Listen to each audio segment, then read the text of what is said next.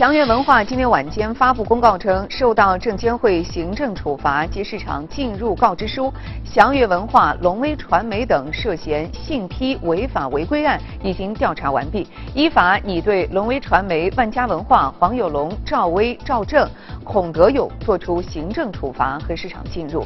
据告知书，龙威传媒在自身境内资金准备不足，相关的金融机构融资尚待审批，存在极大的不确定性的情况下，以空格公司收购上市公司，且贸然予以公告，对市场和投资者产生严重误导。